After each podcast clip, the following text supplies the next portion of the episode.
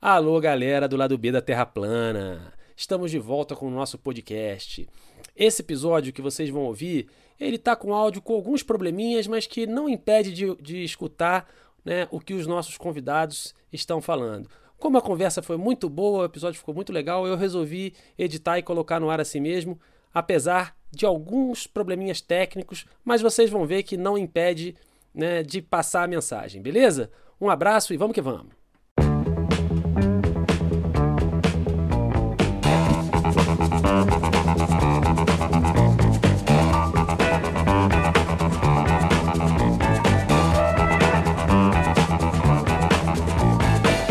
O lado B da Terra Plana.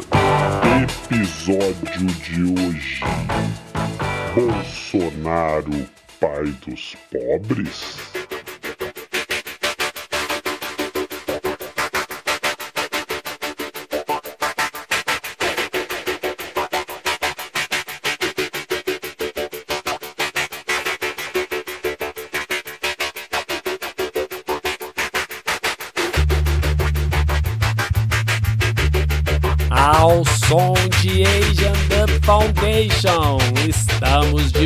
Volta!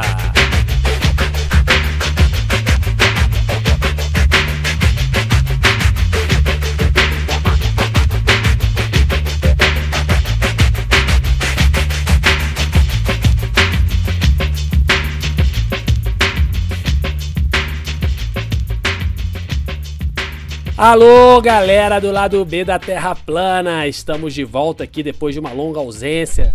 Situação no país complicando a nossa gravação de podcasts. E assim não dá, né? Tem que ter um mínimo de paz pra gente poder fazer as coisas, mas não, paz é o que tá em falta no Brasil.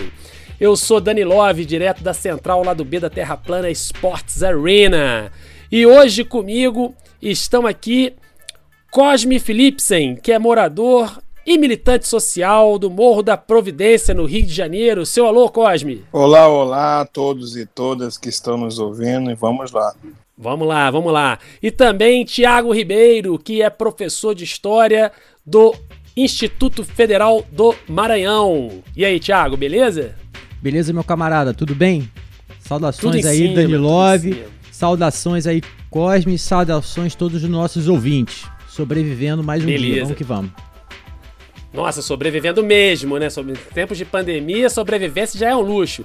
Mas vamos que vamos, minha gente. É o seguinte, é, o assunto que eu queria conversar com vocês hoje é sobre é, o último levantamento do Datafolha, que, que foi dia 14 de agosto, que foi publicado, né? E que mostrou o seguinte: com tudo isso que está acontecendo, né? O- a, a porcentagem de pessoas que julgam o governo Bolsonaro ótimo ou bom saltou de 32% para 37%, ou seja, aumentou a quantidade de pessoas que consideram o governo bom. Agora, mais impressionante é que a reprovação caiu e caiu muito. Ou seja, a soma daqueles que acham o governo ruim ou péssimo. Ela recuou de 44% para 34% no geral, né? Sendo que no Nordeste, que é a região que deu menos votos pro Bolsonaro, né? O índice de ruim ou péssimo caiu de 17 pontos, caiu 17 pontos, de 52% para 35%. Se a gente for analisar depois outros dados, olha só, entre os mais pobres, a queda foi de 13 pontos, de 44% para 31% as pessoas que consideram ruim ou péssimo. Na parcela menos escolarizada, ca- caiu de 40% para 27%. E entre os mais jovens também caiu muito, de 54% para 41%.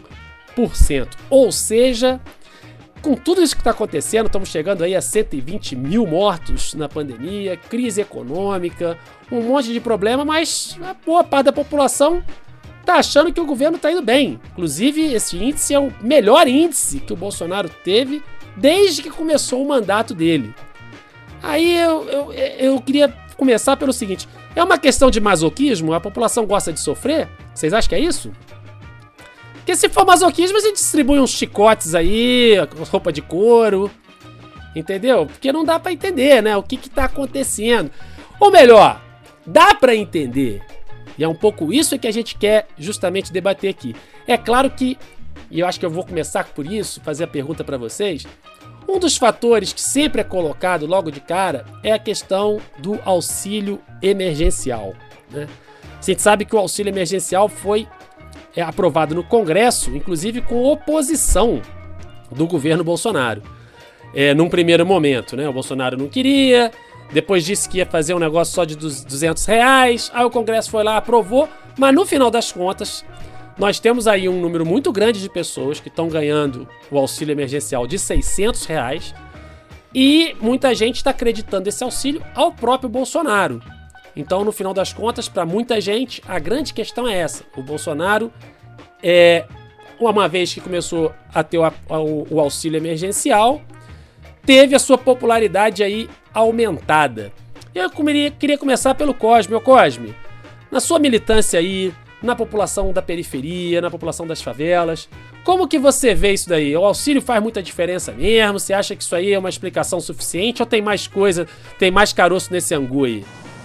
Eu acho que entre as explicações, a mais palpável é essa do auxílio emergencial.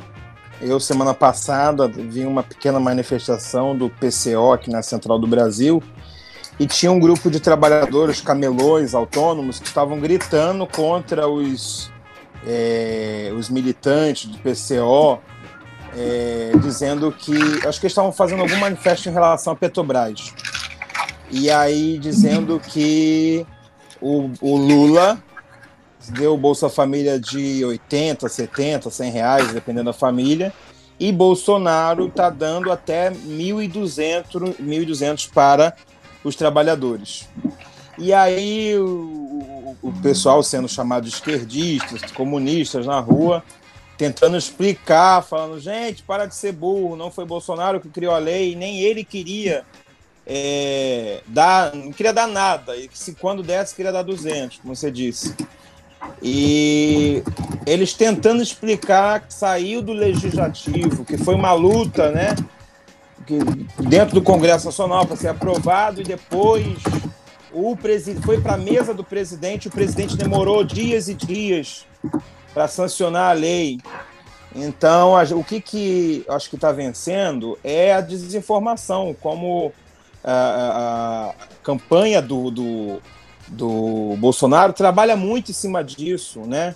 Ele venceu com essa desinformação, com as fake news, com a não verdade. Então a gente tem sofrido muito para conseguir que essa população entenda. Veja, o, as pessoas, e até pessoas que fazem faculdade, que têm universidade, tem gente me perguntando, Cosme, tu vai votar em quem para deputado? E eu falo, gente, a eleição não é para deputado esse ano, a eleição não é para governador, a eleição não é para senador. A eleição esse ano é municipal, portanto, são vereadores e vereadoras, prefeito ou prefeita que a gente vai votar. Então a população ela não, ela não pesquisa e essa informação não chega até ela também como deveria chegar. Não chega a educação e não chega a informação como deveria chegar. E a gente tem um mundaréu de coisas na internet, né? As pessoas estão se divertindo com o TikTok, as pessoas estão no WhatsApp, as pessoas estão no WhatsApp recebendo correntes, as pessoas estão no WhatsApp recebendo desinformação, fake news, sabe? Várias coisas aí que não que acabam é, tirando a atenção da população. Então a população está acreditando que a gente tem um herói que no meio da pandemia disse era para estar tá tudo aberto mas não está tudo aberto, estou dando 1.200, mas não é ele que está dando 1.200 para uma certa parte, né? E 600 reais para uma maior parte. É, na verdade, saiu da maioria dos deputados de esquerda. Na verdade, essa população não sabe disso, né? É, e aí a gente acaba perdendo por essa falta de informação. Eu acho que é muito por esse caminho também. Mas deixa eu te falar, Cosme, você não vê também por outro lado que às vezes, por exemplo, eu vejo a pessoa militante, apoiou os governos do PT e tal. E aí, na hora que a população, ao invés de, de rejeitar o Bolsonaro, começa a, a apoiá-lo, né? Ou pelo menos aumenta o índice de aprovação e tal, aí vem uma galera acreditando isso, ou, ou diz que a, ah, mas a população é, é ignorante, é burra não sei o quê. Quer dizer, não tem também um grau de preconceito, não? Você não acha que tem, não? Sim, eu acho que tem preconceito. Mas no meio dessa, dessa loucura toda que a gente está vivendo, no meio dessa, dessa pandemia, as pessoas acabam, enfim, dizendo o, o, o que pensam sem te tentar entender essa população, né? A gente uhum. fala que a culpa de, é, é, dessa população que é evangélica, por exemplo. E aí, é, 60% das igrejas pentecostais e não pentecostais são formadas por mulheres negras.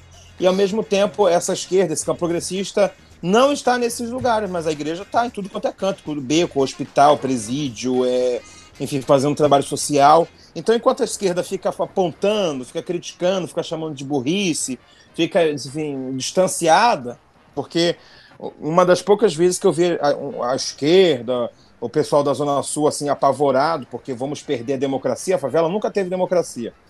Foi na eleição agora do Haddad e do Bolsonaro que eu vi gente subir na favela. Nunca subiu a favela e no desespero, vamos lá, mudar, fazer o, o, a troca de voto, aí fazendo cafezinho, biscoitinho para sentar na praça, para conversar nesse desespero.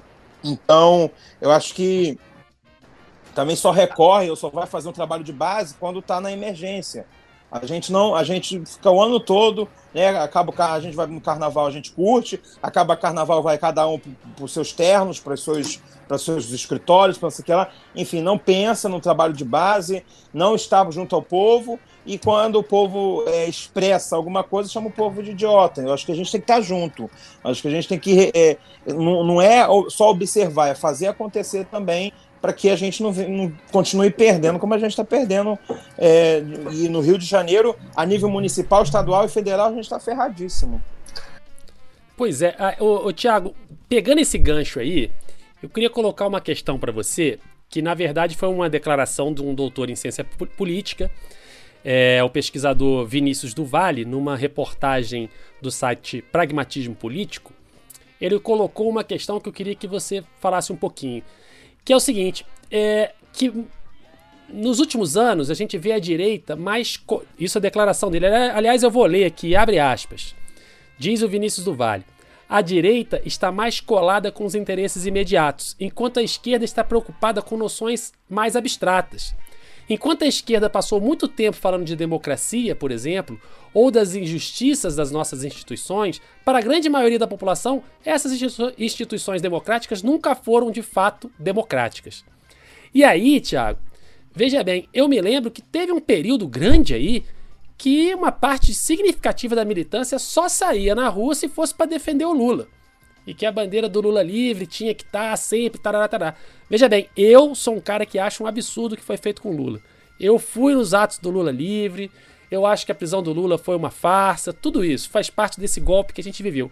Porém, é foda, né? Porque assim, o que aconteceu com o Lula acontece com a população trabalhadora mais pobre aí muito pior. Né? Muito pior, inclusive de ser de condenações absurdas, de prisão, aí vai colocar na prisão que é aquele, aquela masmorra que é a prisão no Brasil. Quer dizer, você não acha que também tem uma coisa que a esquerda está muito preocupada com a polêmica do dia, né? Aí fica falando coisas sobre apropriação cultural, lugar de fala do jornalista, lugar de fala da antropóloga e tal. Enquanto que a, e não, não, não dialoga com a população. Isso, isso fica aquela discussão dentro da bolha. Você não vê dessa maneira, não?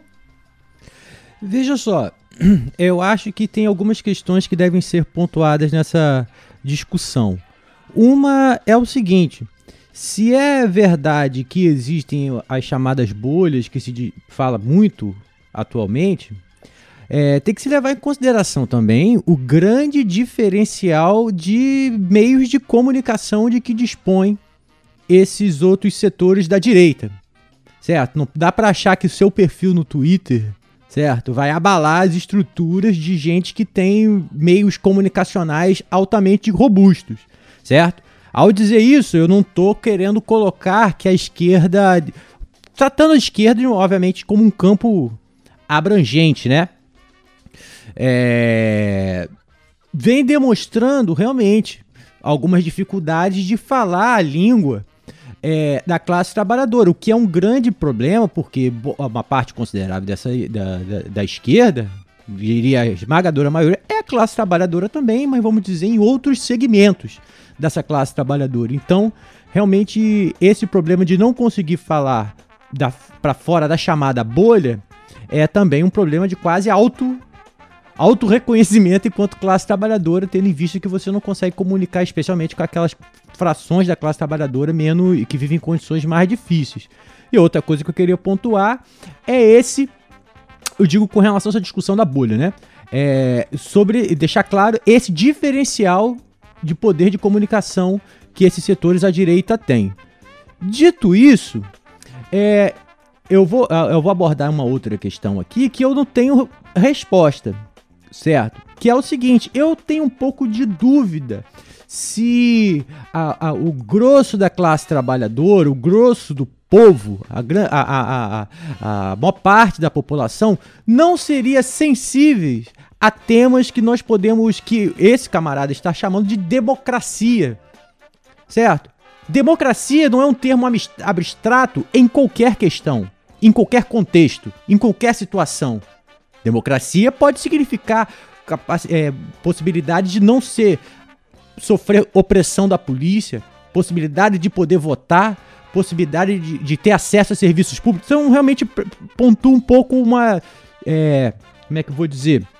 Uma discordância de é, que democracia seria um termo abstrato em absoluto. E por que, que eu falo isso? Corrupção. A queda de popularidade que culminou na derrubada da presidenta Dilma Rousseff, foi mobilizado um, um tema chamado corrupção, certo? O quão menos abstrato é o tema da corrupção do que, por exemplo, o tema da democracia sei se você está entendendo que eu tô, ao ponto que eu estou querendo chegar. O tema da corrupção naquele momento, ele teve possibilidade de ser recheado, vamos dizer assim, de, de alguns elementos mais concretos. Mas no geral não é tão mais, é tão menos abstrato assim do que o tema da democracia. Por que, que eu falo isso? Porque o tema da a discussão da, do auxílio emergencial e os seus efeitos na popularidade é, obviamente, a primeira avaliação que a gente vê. Houve uma melhora na popularidade do Bolsonaro, por quanto do auxílio emergencial, a primeira avaliação que vem à cabeça. Porém, a gente tem que ver um pouco isso no tempo. Ou seja, qual é o fôlego de uma, de, vamos dizer assim, de uma injeção econômica ao longo do tempo. Por que, que eu digo isso? Novamente comparando com a queda de popularidade que culminou na derrubada da, da presidenta Dilma Rousseff. O que, que aconteceu? As taxas de desemprego eram baixíssimas, por exemplo, quando começou todo esse tipo de é, de queda de popularidade que começa. Então eu acho que não há uma mecanicidade, entendeu? O, é, entre. Não, eu entendi, mas assim, eu, eu me lembro, olha, vou dar um exemplo. É, eu me lembro, foi no carnaval de 2019, a polêmica do momento era porque o pessoal tava indo fantasiar de índio. E não pode, porque apropriação cultural, isso deu uma briga danada. Teve gente que ficou sem falar comigo. Eu não nem saí de índio, tá? Eu saí, minha fantasia de carnaval geralmente é só purpurina e vamos que vamos. Mas a, a questão é, ficou uma discussão danada e eu fiquei falando, gente, vocês estão querendo o quê? Então o cacique de Ramos não vai poder sair mais no carnaval do Rio de Janeiro? Porque sai aquele índio lá, dá um índio Apache ainda, sabe? Ah, não pode, porque é apropriação cultural. E quem tá falando isso não era nem os índios que estavam falando isso, não era nem os e povos originais. era, no. É, são essas polêmicas que aparecem do nada e a questão concreta mesmo fica meio. Não, pois é, eu, eu, me ative aqui a questão da democracia que você citou. De fato, é, porque a democracia já foi objeto de de campanhas políticas, de lutas, enfim, que mobilizou uma parcela da população. Então, só essa, só essa discordância que eu dei. De fato, esses outros temas, não é dizer que o tema, por exemplo, da apropriação cultural, as opressões também da dimensão cultural, que, por exemplo, indígenas. É, é, os povos negros do Brasil sofrem a importância dessa discussão. Mas, de fato, quando isso é feito por. Especialmente, e repare um pouco isso, quando essa discussão é feita exatamente com aquele que não é o principal interessado nessa discussão, nessa pauta, e geralmente ela é feita dessa forma que você acabou de, de se referir, como algo próprio de uma, de uma bolha, né? Ô, ô, ô, Cosme, você, você também é militante social. Aliás, o Cosme também é pastor, pastor evangélico. Então, é, é ele, ele, ele tá falando essas questões com conhecimento de causa. Você não acha, Cosme, que às vezes o discurso da esquerda que você deve escutar em alguns meios ali da militância, mas de repente quando você chega lá no morro para falar com o pessoal, você nem fala aquilo, porque se falar a pessoa vai achar que é grego que você tá falando. Inclusive eu tenho tentado não falar esses termos, né, o, o tema, tipo feminismo, masculinidade tóxica, é, que muitas pessoas não conhecem muito os assuntos. Por exemplo, na minha igreja eu queria falar sobre o feminismo, mas eu trouxe uma psicóloga que é teóloga também, que é da Frente de Evangélicos pelo Estado de Direito, e botei, eu fiz um, o Café das Varoas. Varoa é mulher na igreja, né? E varão é homem. Uhum. E o Café das Varoas tinha o título de Os Direitos da Mulher Pentecostal. Isso era uhum. mais acessível para as mulheres entender melhor do que eu chegar e falar feminismo na igreja. Então trouxe uma mulher que também é teóloga e psicóloga, que fez uma roda com as mulheres e à luz da Bíblia, porque crente tudo tem que ser comprovado na Bíblia, levar ao pé da letra. E aí muitos, muitos levam ao pé da letra. É, e, e aí ela foi falar sobre esses assuntos. Então, é, eu acho que assim, eu tenho adquirido essa, esse cuidado de quando eu for falar de algo, eu não apontar diretamente, sabe? O tempo que é, muitas das vezes já, já, já a pessoa já de ouvir só o tema já se afasta, sem querer é, dialogar sobre. É, e, e, de fato, assim, para o meu pessoal, não tenho como chegar e discutir coisas que eu discuto com movimentos, com militantes de movimento, sabe? Eu, eu, não, eu tenho que chegar de uma outra forma, né? É ver a vivência da pessoa e pegar algo e falar, tá vendo isso daqui? O que, que você acha que é isso, né? Assim, porque não, não tem como a gente chegar e entrar em discussões é, de, de, sobre racismo, feminismo, machismo, masculinidade, masculinidade tóxica, essas coisas todas, porque para eles já vão logo encarar como esquerdista, comunista, pronto, acabou, não vou te ouvir mais. Agora, se você é, vai comendo pelas beiradas, você tem um pouquinho mais de, de acesso, enfim. Apesar de que eu já estou tão cansado dessas discussões, entendeu? Eu tenho ido para a prática, eu tenho distribuído cobertores na Central do Brasil, eu tenho ido, enfim, distribuir é, a cesta básica, gás para as mulheres. E aí essas mulheres que vão receber, obviamente, estão ali gratas né, de receber essas doações que eu distribuí 66 para 66 mulheres é, 100 reais para elas comprarem gás, verduras e frutas. E aí sim, eu acho que ali tem um pouquinho mais de abertura para a gente conversar sobre certas coisas. Então, estão mais gratas e recebem mais, enfim, a nossa fala. Porque eu estou muito cansado dessas discussões, assim, discussão em Facebook, Instagram, essas coisas. Eu estou muito desgastado e eu acho que é, é as pessoas não falam as mesmas coisas se ela fala, se estivesse presencialmente, sabe? A gente vai perdendo amizade, familiares e tudo, porque a gente tá, tem um, um, espírito ali na um espírito maligno na rede social que coloca as pessoas no, no, numa guerra sangrenta, cara, que você às vezes nem se reconhece, você entra numa e fala, gente, por que, que eu falei assim com aquele cara que, que vivia a infância com ele? Por que, que foi? Por que, que ele falou isso comigo? Quer dizer que ali ninguém tá se vendo, as pessoas, entendeu? Aí entra outras pessoas no comentário, aí escreve aquele de bifão de texto, enfim, e eu acho que não é, não é muito por, por aí que a gente que senão a gente vai ficar nessa, nessa loucura, sabe? Se, se, se, se, afastando, dividindo mais do que já está dividido. A gente tem que aproximar, ou então a gente vai fazer o quê? Vai matar todo mundo? Vai matar todo mundo que não está com a gente, vai matar. Vai fazer o quê? Não, a gente tem que. Pra mim ainda há esperança, pra mim ainda há misericórdia, pra mim ainda há. Eu sou cristão, uai, eu não sou. Eu não sou flor de lixo, não vou mandar matar ninguém. Eu, hein? Pode crer. Ô, ô, ô, Thiago, você acha. O militante de Facebook tem que acabar, Thiago? Bom, eu. Vamos dizer que eu não tenho lugar de fala porque eu não tenho Facebook, né? Então, tá bom, tá realmente. Tá ah, eu não sei. Mas é um mal, isso é um mal do milênio. O militante do Facebook é o mal do milênio. Vai, vai no Facebook, parece que o cara, entendeu? Tá em todas, mas não sai de casa, tá sempre ali de boa, enfim. Mas tá ali e às vezes até torrando a paciência da pessoa, né? Pois é, e tem a lógica perversa de como essas plataformas foram desenhadas, né? Para poder, inclusive, justamente estimular essas polêmicas, estimular essas, essas coisas bélicas e tudo mais. Você agora é um liberto, né? Osso. Libertou das garras do Facebook. Olha só, o, o Thiago, dentro da linha que você estava falando de como que a direita tem outros, tem um, mecanismos de comunicação é, muito mais mais robustos, né?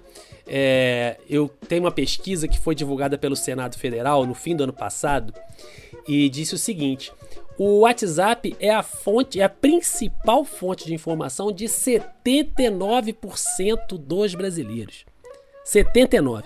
E aí, veja bem, já é sabido por A mais B de que o Bolsonaro, inclusive, foi um dos fatores da, da, da vitória dele nas eleições, teve uma estratégia né, de uso desses mecanismos, aí com disparo de fake news, etc. É claro, não é fazer a mesma coisa que o Bolsonaro fez, até porque tem essa questão das fake news. Mas a esquerda, ela não tá com uma estratégia de comunicação muito, mas muito abaixo do que precisa. Porque não é só a questão do, do, do, do WhatsApp, mas Twitter, Facebook, YouTube, você tem uma profusão de canais de extrema direita numa velocidade muito maior do que a esquerda. Né? Então a esquerda não está conseguindo acompanhar isso. Até bem pouco tempo atrás era difícil você achar um bom canal de YouTube é, com pessoas de esquerda falando. Hoje em dia até tem mais, mas mesmo assim está muito aquém. Quer dizer, falta isso, é uma, uma política de comunicação mais efetiva? Ah, eu acho. Eu acho que sim, com certeza. Porque você falar em qualquer tipo de trabalho é, político que envolve em, em, em mobilização de pessoas e tudo mais, você não tem como fazer sem uma estrutura de comunicação. Tipo assim, não tem como você reclamar, por exemplo, de um determinado elemento, de uma visão de mundo que uma pessoa tem. Se não foi apresentada outra essa pessoa. E o meio para a gente apresentar essa outra visão, entre outros, é a comunicação. A comunicação, com certeza, é o mais importante. Agora, uma questão que eu tenho, que é o seguinte: eu não sei se vai chegar um momento apesar de já termos alguns casos de derrubada de vídeos assim de pessoas de esquerda, que o YouTube lá, vai simplesmente proibir vídeos, por exemplo, conteúdos de esquerda, que o Twitter vai proibir, que o Facebook vai proibir. Eu acho que esse ponto não vai chegar. Mas é fa... mas a dúvida que eu tenho é se dá para fazer algum tipo de trabalho de comunicação, de mobilização que esteja muito centralmente baseado nessas plataformas porque já, já tem uma série de estudos apontando como é, conteúdos ligados a elementos do pensamento de direita são favorecidos pela lógica de, é, de, de funcionamento dessas plataformas.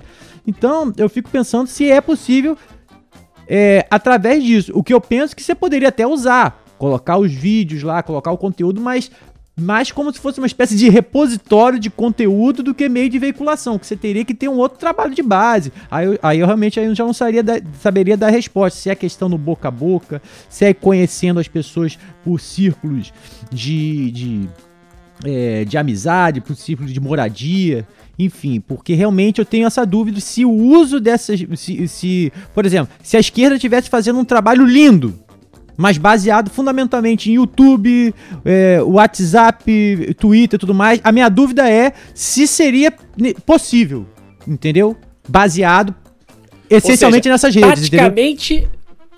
Taticamente pode ser, mas estrategicamente, quer dizer, pensando mais numa coisa de longo prazo, pode chegar uma hora que esses canais podem simplesmente se fechar, porque isso daí é, são empresas Exatamente. Privadas, né? Exatamente. Então, para ficar claro, não tô falando que para ninguém parar de fazer conteúdo para YouTube, conteúdo para Twitter não, mas o que eu penso é, isso é uma visão minha, que isso aqui, para um trabalho de esquerda, funcionaria melhor como uma espécie de material de aprofundamento, material de, de, de, de, de apresentação, de, de folheto comunicado e tudo mais, mas que chegasse a essas pessoas através de uma maneira um pouco uhum. mais orgânica, entende? Porque se for ficar ali dentro do seu perfil, não falar com ninguém na rua, não encontrar com ninguém na rua, ficar achando que isso. Que e vai outra, resolver, Tem não? coisas que não. tem que ter uma dimensão, é, vamos dizer assim, emergencial, clara, como o Cosme acabou de, de, dar o exemplo dos trabalhos que ele tem feito com relação à comunidade, seja através de questão de, de, de, de necessidade alimentar imediata, necessidade de vestuário, enfim, tem coisa que não, não, não é seu perfil, através do seu perfil que você vai conseguir suprir, é, né? O, o Cosme, enfim. ainda dentro dessa coisa da comunicação, tem um outro aspecto que eu acho interessante, que que é apontado aí por muita gente, inclusive pessoas que estudam isso, né, de, de comunicação especificamente. Que, que, o Bolsonaro ele tem uma linha que é a chamada campanha permanente, né? Então, todo mundo em geral né, os, os, políticos em geral, os partidos, enfim, durante a campanha identificam lá o seu adversário, falam mal do seu adversário, né, colocam a coisa ali, aquele fla-flu e tal.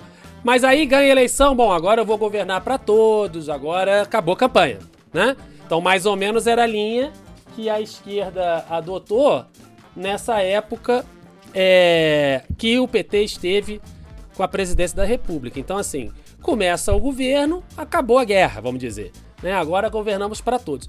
E o Bolsonaro não. O Bolsonaro começa o governo, ele continua na guerra contra a esquerda.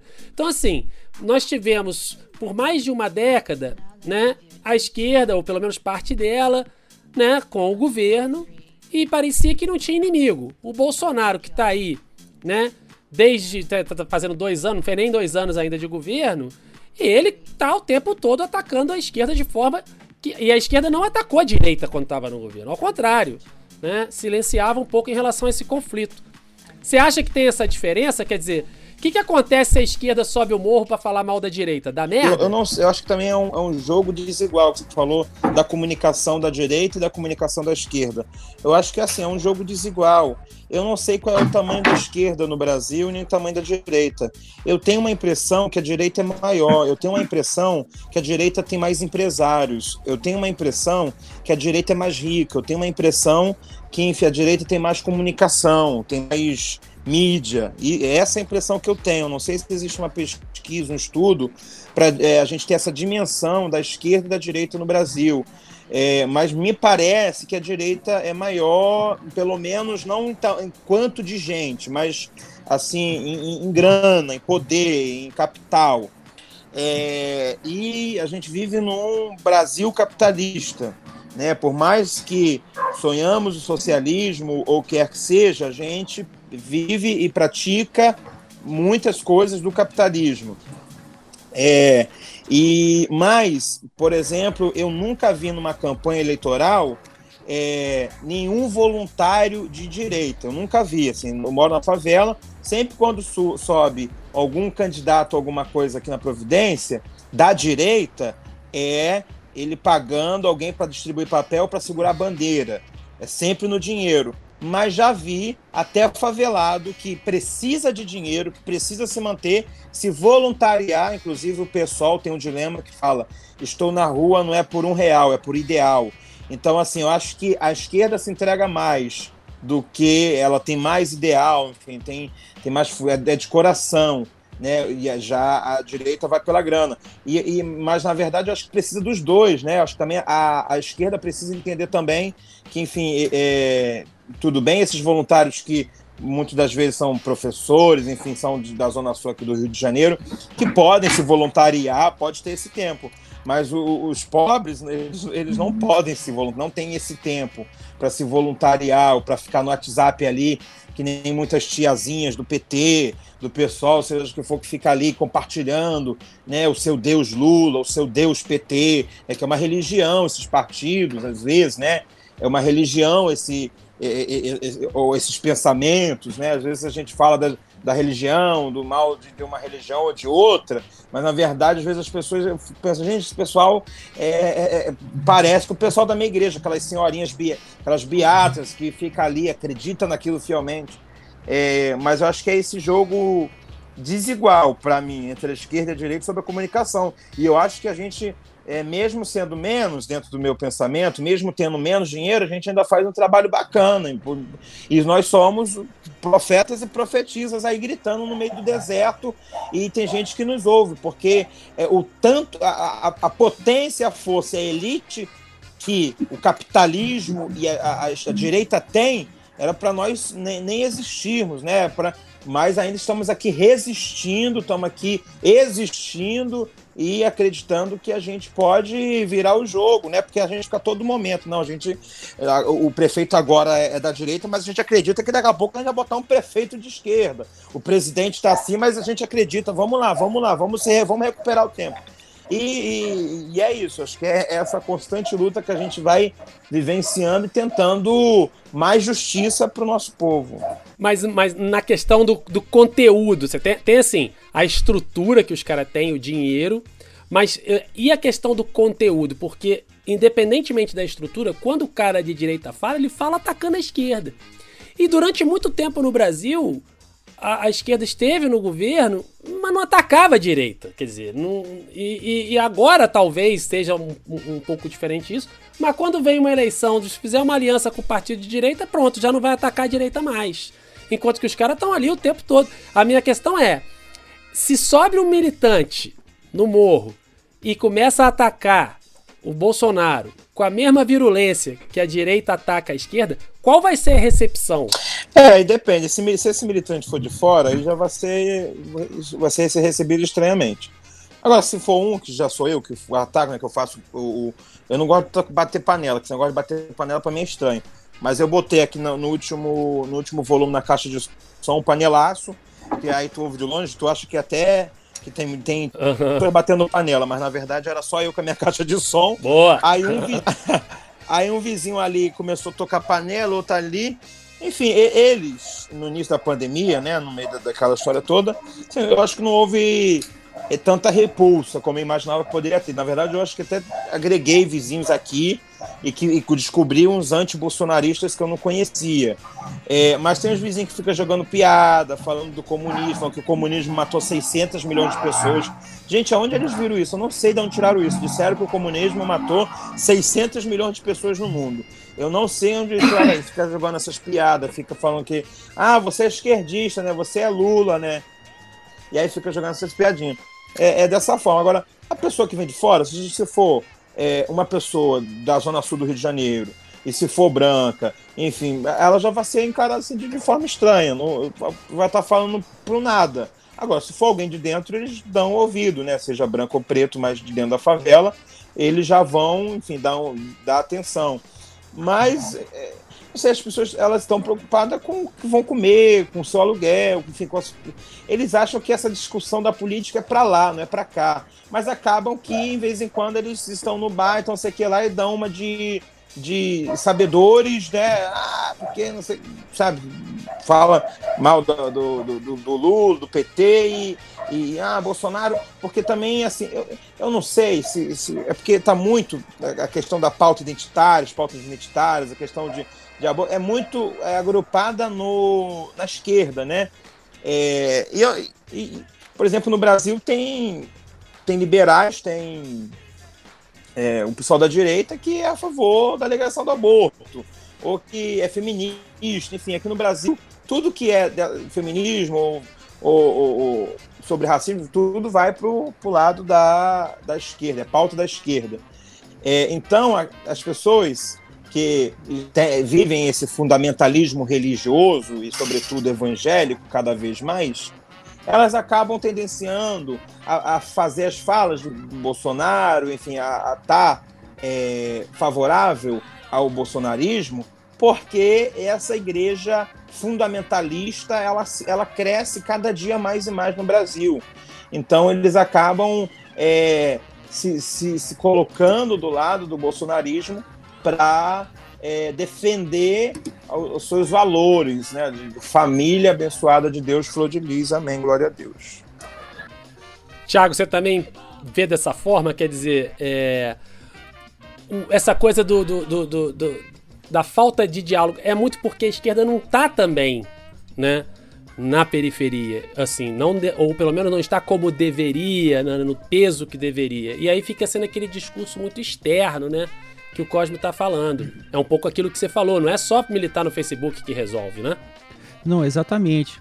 Eu acho que é, os melhores resultados que a gente pode tirar dessas novas plataformas, redes e tudo mais é exatamente uma coisa combinada, em que ali não seja. Seja de fato um meio, né? Não seja o centro da sua estratégia de ação de ação política. Sim, sim. É isso, é, é, é, é tomar o, o, o meio como se fosse o fim. É né? O meio, a, a, finalidade que você tem é outra. Agora, deixa eu te falar uma coisa, Thiago. Você, é, temos aí, beirando aí, não sei se já passou, 120 mil mortos, né? Com a pandemia. É, e para muitos né, intelectuais e tal, vem uma. colocam uma linha assim: olha, o brasileiro ele é violento. Né? Quer dizer, dá aquela ah, o brasileiro em geral ele é violento, o brasileiro em geral ele perdeu a capacidade de ter empatia com os mortos e tal. Fica sendo uma questão da cultura de todos os brasileiros, né? Independente se o cara é favelado, às vezes tem seus direitos negados, ou se o cara é um, um intelectual da academia, ou se o cara é um empresário. Porque assim, esse discurso de dizer que o problema é a cultura do país, no sentido de dizer assim, ah, o brasileiro é assim, né? É um discurso que interessa muito para o empresário, porque o empresário está lá, ou, ou, a mídia, enfim, as pessoas mais ricas estão lá de cima dizendo que ah, o problema é que o brasileiro é assim mesmo. Então, quer dizer, não é culpa de ninguém. É uma, é, vira um negócio que a gente tem que aceitar umas explicações muito assim. Você acha que isso acontece também? Olha, é o fato que o, o brasileiro. E também, assim, a gente nunca pode é, se esquecer de que, de que, essas generalizações, ou brasileiro, ou Brasil, ou. É, são, tem sempre os seus limites, né? Porque, enfim, como toda generalização. Mas é fato que a história brasileira é marcada por extrema violência.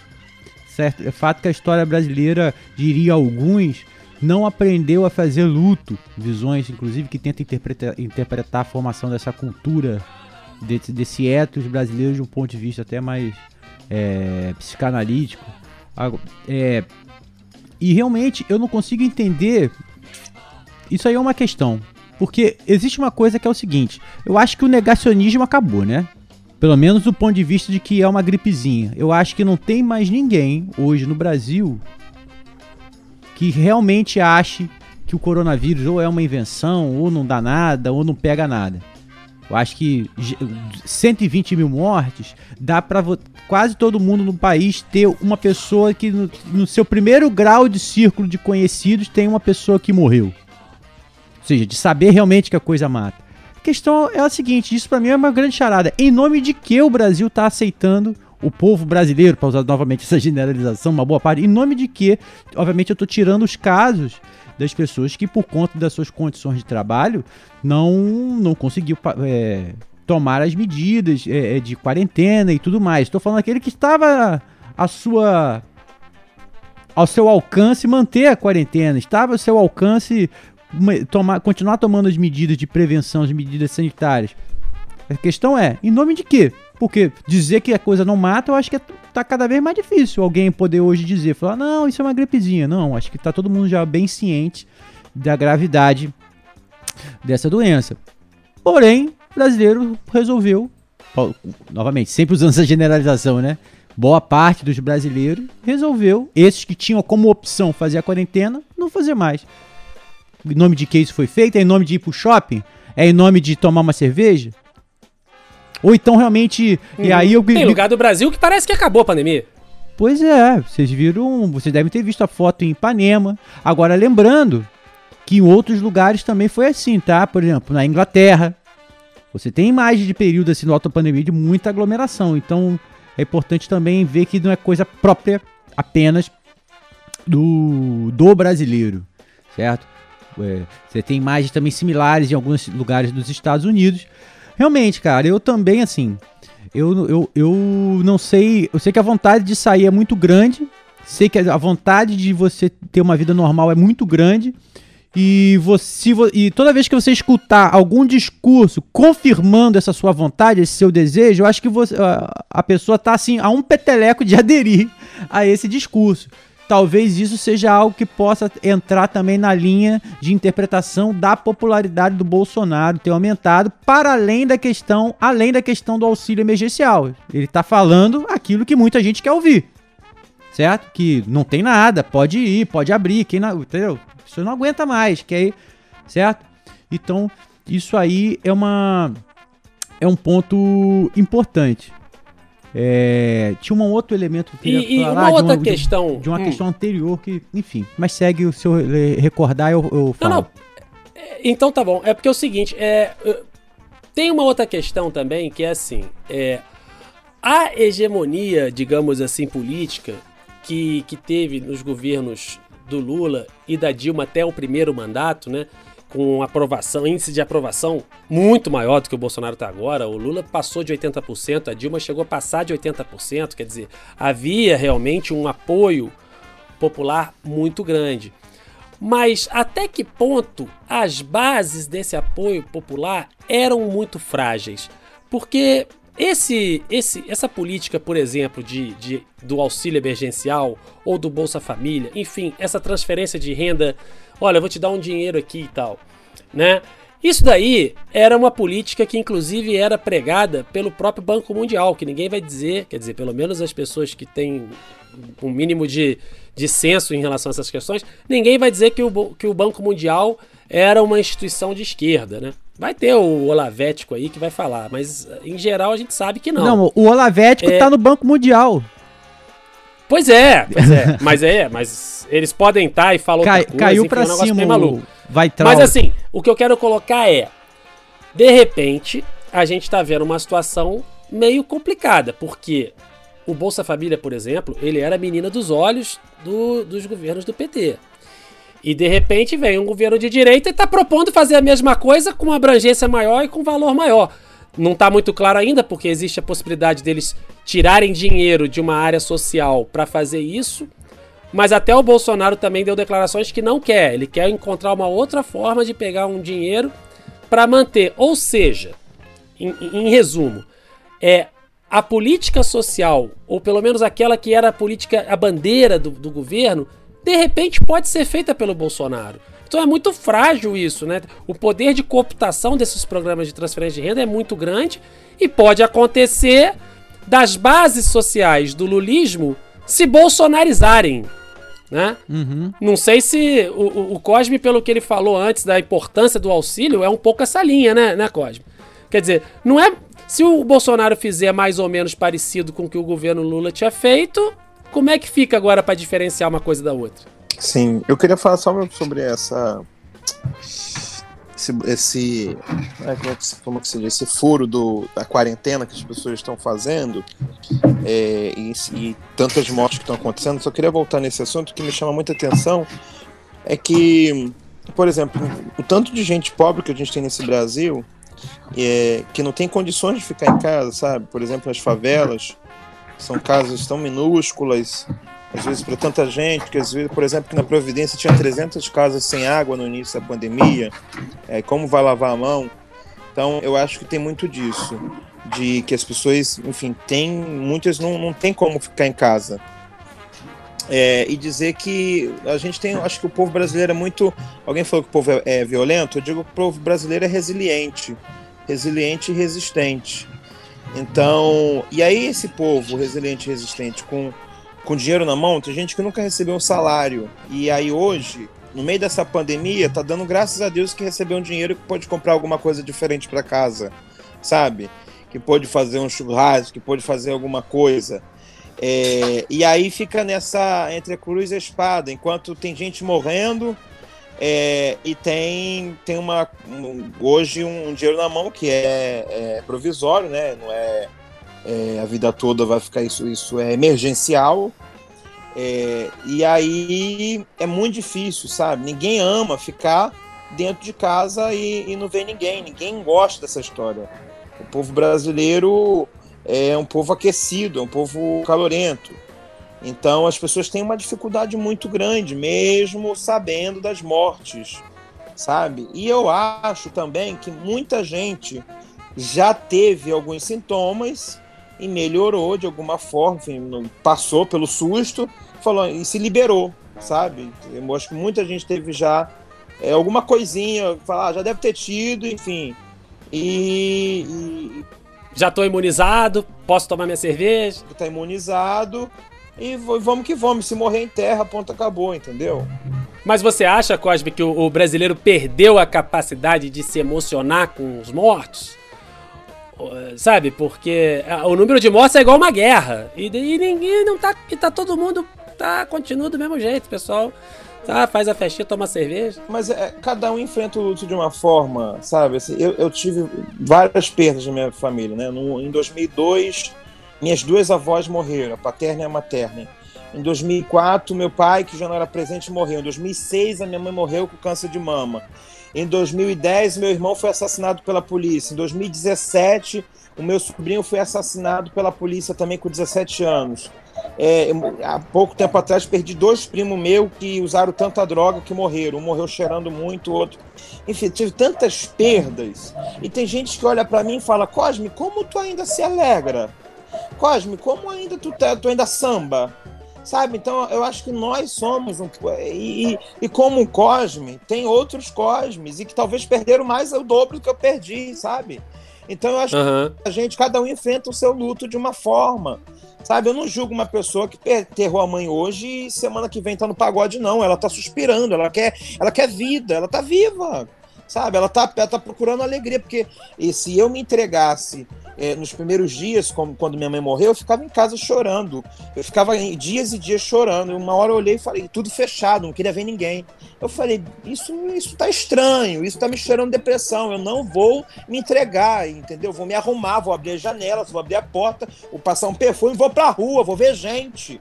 Entendeu? Então eu acho que as pessoas enfrentam de diversas formas os seus lutos. Né? A gente não é obrigado a estar de preto fechado dentro de casa sabe? Não é porque você deu um mergulho na praia ou porque você está bebendo uma cerveja que você não está nem aí para as mortes. É claro que você está, é, eu estou falando desses lugares, você está se expondo, está expondo outras pessoas. Mas também tem aquilo que eu falei, acho que tem muita gente se achando imunizada e estão aí, entendeu?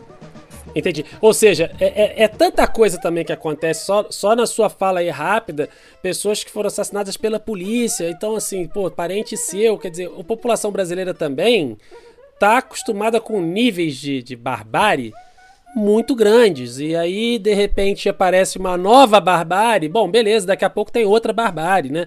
Vai ser uma chacina, vai ser sei lá o quê.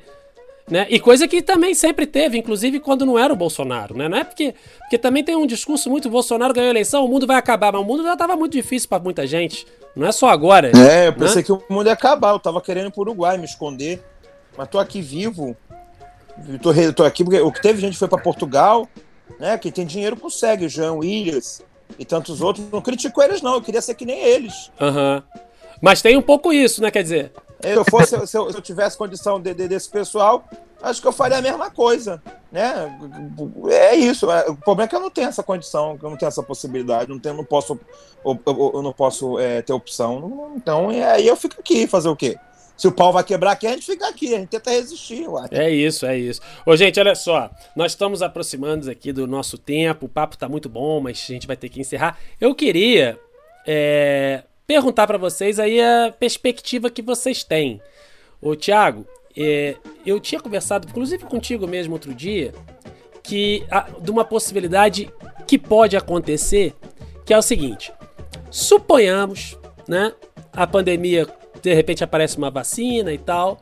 E aí as pessoas, né, vão voltar. Aí, bom, tem muito lugar no Brasil que parece que nem tem pandemia mais, mas a verdade é que tem muita coisa que tá parada, parte do consumo, as pessoas bem ou mal, não tá, a coisa também não tá normal. E aí aparece uma vacina, a economia que tá no buraco, ela vai ter, né, vamos dizer assim, uma recuperação. Essa recuperação pode não ser o que se espera, o que deveria ser o ideal, mas na hora que tiver uma vacina que tudo voltar, vai ter, vai voltar a ter um pouco mais de emprego, vai voltar a ter um pouco mais, enfim, a economia vai começar a andar. E aí, isso vai coincidir talvez com o final do mandato do Bolsonaro. E a chance do Bolsonaro, né, usar isso e se reeleger, eu acho que é bastante considerável. Você não acha que tem esse risco? Da, é, uma parte da esquerda achou que o Bolso, deixa o Bolsonaro lá que daqui a quatro anos a gente ganha. E pode dar com os burros na água? Então, é, eu acho que se as coisas continuarem como estão, sim. Mas não necessariamente por causa de uma recuperação econômica.